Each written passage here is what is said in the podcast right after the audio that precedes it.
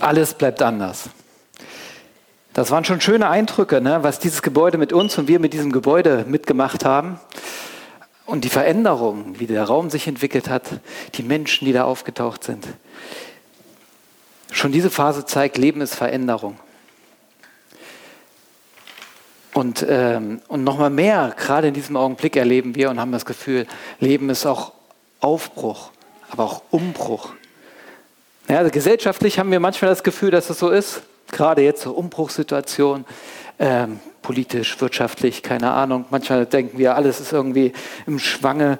Ähm, Umbruchszeiten sind immer Abschiedszeiten, aber auch Ausblick, Neues, Neues anschauen, Neuorientierung. Und in uns wächst dann oft die Sehnsucht, was bleibt denn eigentlich? Ne? Also, was bleibt? Wir sind nämlich Gewohnheitstiere. Und ich unterstelle mal, das sind wir alle. Der Mensch ist ein Gewohnheitstier. Klar, da gibt es die Leute, die lieben eigentlich Neues und Neues zu entdecken und auszuprobieren von ihrem Typ. Aber das sind meistens auch Sachen, die sie selbst wählen. Keiner mag eigentlich, wenn der, die Veränderung von außen kommt. Ne, ich habe noch niemanden gehört wie, oh cool, eine neue Wirtschaftskrise. Oder, äh, oder yeah, ich habe mir ein Bein gebrochen und jetzt endlich ein paar Monate im Krankenhaus nee, äh, das habe ich noch nicht gehört. Oder klasse, ich habe meinen Job verloren. Ähm, ihr könnt ja sagen, na cool, eine Veränderung, geht sie fröhlich an. Nein, wenn es von außen kommt, ist es schwieriger. Nun, was tun, wenn die wenn das Leben Veränderungen mit sich bringt oder wir in Zeiten des Umbruchs stehen? Was tun, ja, wenn sogar Gemeinde sich verändert? Kirche, ähm, wenn es hier geht, Neuland zu betreten, was tun? Wenn uns das Leben eins lehrt, wenn etwas beständig ist, dann ist die Unbeständigkeit. Was tun? Ich habe mir überlegt, was gebe ich euch, was gebe ich Ihnen mit? Und ich bin auf ein Wort gestoßen von Jesus, was so mancher schon gehört hat, was er öfters gesagt hat, was manche von Ihnen, von euch vielleicht sogar persönlich berührt hat, getroffen hat aber es erstmal für dem Thema anscheinend nichts zu tun hat. Das Thema, Wort heißt, oder die drei Worte heißen, folge mir nach. Das hat er ziemlich oft gesagt. Übrigens viel mehr, als er gesagt hat, Gott ist Liebe und Gott liebt dich und so. Ja, das hören wir gerne. Hat Jesus gar nicht so oft gesagt. Er hat viel mehr gesagt, folge mir nach zu Menschen. Vielleicht hat das den Grund darum, dass wir bei ihm und durch ihn eigentlich erst erkennen, dass Gott Liebe ist. Und deswegen steht das, folge mir nach, ganz am Anfang. Folge mir, sei bei mir, lerne von mir, dann wirst du das erkennen und dein Herz wird das erst erkennen, was dein Herz da von diesem Gott hat. Nun, was hat das mit diesem alles bleibt anders und diesem Aufbruch und Umbruch in diesen, was hat es damit zu tun? Nun, wenn wir Neuland betreten, sei es neuer Abschnitt in unserem Leben, neue Gegend oder was auch immer, wir fangen an, automatisch zu schauen, woran kann ich mich orientieren? Ne? Sie fahren in eine unbekannte Gegend, dann nimmt man auf einmal Verkehrsschilder wieder wahr. Ne? Macht man in gewohnten Gegenden nicht so. Also man guckt auf einmal, äh, ja, wo geht's hier lang? Oder man fragt Leute nach dem Weg. Typabhängig. Ne? Andere nutzen das Navi. Ähm, man guckt, woran kann ich mich orientieren? Und hier kommt dieses folge mir nach ins Spiel. Ich will ganz in Mini-Kürze vier Gründe nennen, warum ich dankbar bin, gerade in Umbruchssituationen ein Nachfolgender sein zu können, vom Geschenk ein Nachfolgender zu sein. Aber kurz davor, eigentlich folgen wir ja nicht so gerne. Es gibt auch eine Herausforderung, eine Gefahr bei diesem Folgethema.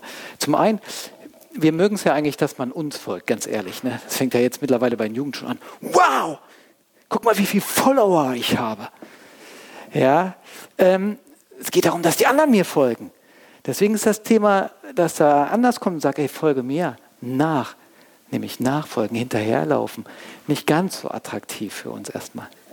Und dann kommt noch was rein, dass er hier sagt, folge mir nach.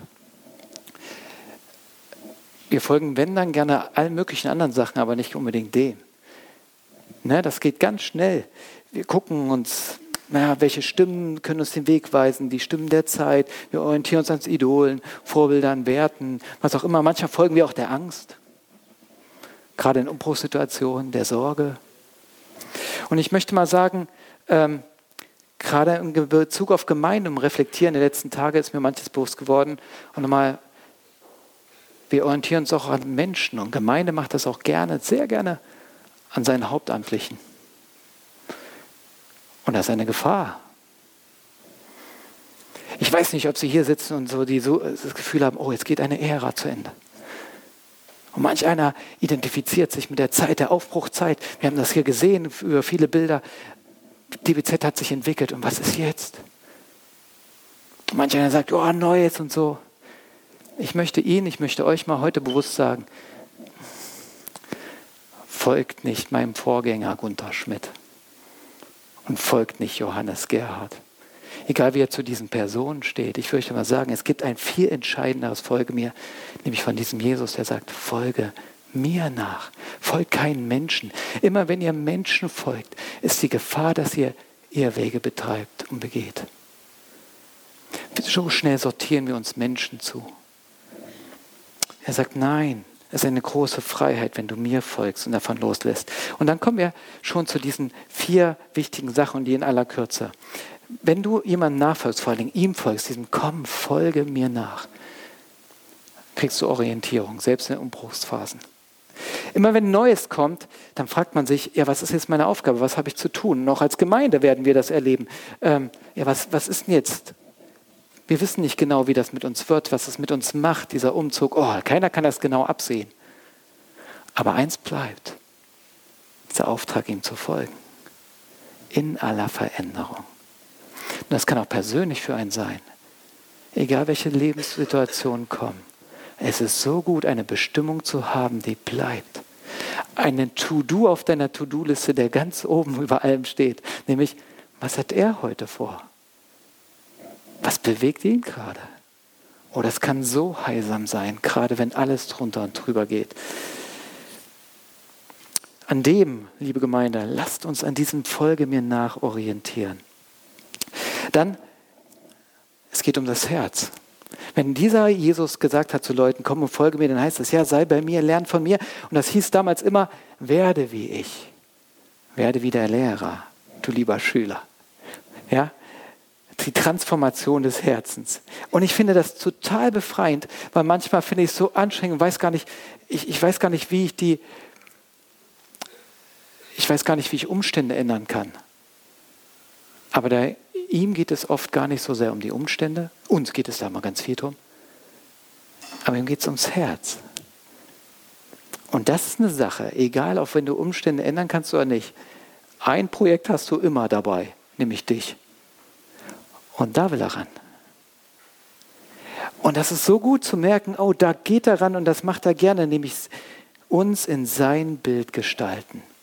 Wer das erkennt, diesem Folge mir nach, hat eine Bestimmung, einen Auftrag und hier hat er auch ein, ein Projekt, was er überall mit hinnehmen kann, ob im Krankenbett oder höchst aktiv im Alltag, ob als Kind, als Jugendlicher oder später als ja, pensionierter Rentner, wie auch immer. Und noch was. In Umbruchsphasen fragen wir uns oft, wer bin ich? Was macht mich aus? Wo gehöre ich eigentlich hin? Dieses Kommen, folge mir nach, kann dir Identität geben über alles andere hinaus. Ich finde, unser Namenspatron Dietrich Bonhoeffer, der hat das sehr schön auf den Punkt gebracht. In einem Gedicht, das er schreibt aus der Gefängniszelle heraus, fragt er sich, wer bin ich eigentlich? Das, was ich fühle, das, was andere über mich sagen. Und dann endet er dieses Gedicht wunderbar, wer ich auch bin. Dein bin ich, oh Gott. Dein bin ich, oh Gott. Dieses Kommen, folge mir nach. Wer dazu ein Ja findet, hat eine, eine Identität, die über alle Veränderungen und Umbrüche hinausgeht. Was für ein Geschenk, ein Nachfolgender sein zu dürfen. Und last but not least, wer nachfolgt, diesem Ja, äh, diesem Kommen folge mir nach, ein, ein, ein Ja findet, der, der erlebt, dass er nicht allein unterwegs ist und auch Schutz erfährt. Es ist immer wer mit, weil ich ja bei dem bin. Ich kämpfe mich nicht selber durch die Pampa des Ungewissens und Neuens. Du bist nicht allein. Und dazu ein kleiner Abschnitt aus einem meiner Favorite Büchern den Chroniken von Narnia, C.S. Lewis. Und es ist ein etwas unbekannter Band, äh, nämlich der Ritt nach Narnia. Da geht es um einen Jungen namens Shasta. Und dieser Shasta, der reitet nach Narnia, der flieht sozusagen aus dem Land Kalormen dorthin und ähm, erlebt unterschiedliche Abenteuer. Und eine kleine Passage, die, die berührt mich und die will ich mit euch, mit Ihnen da kurz teilen.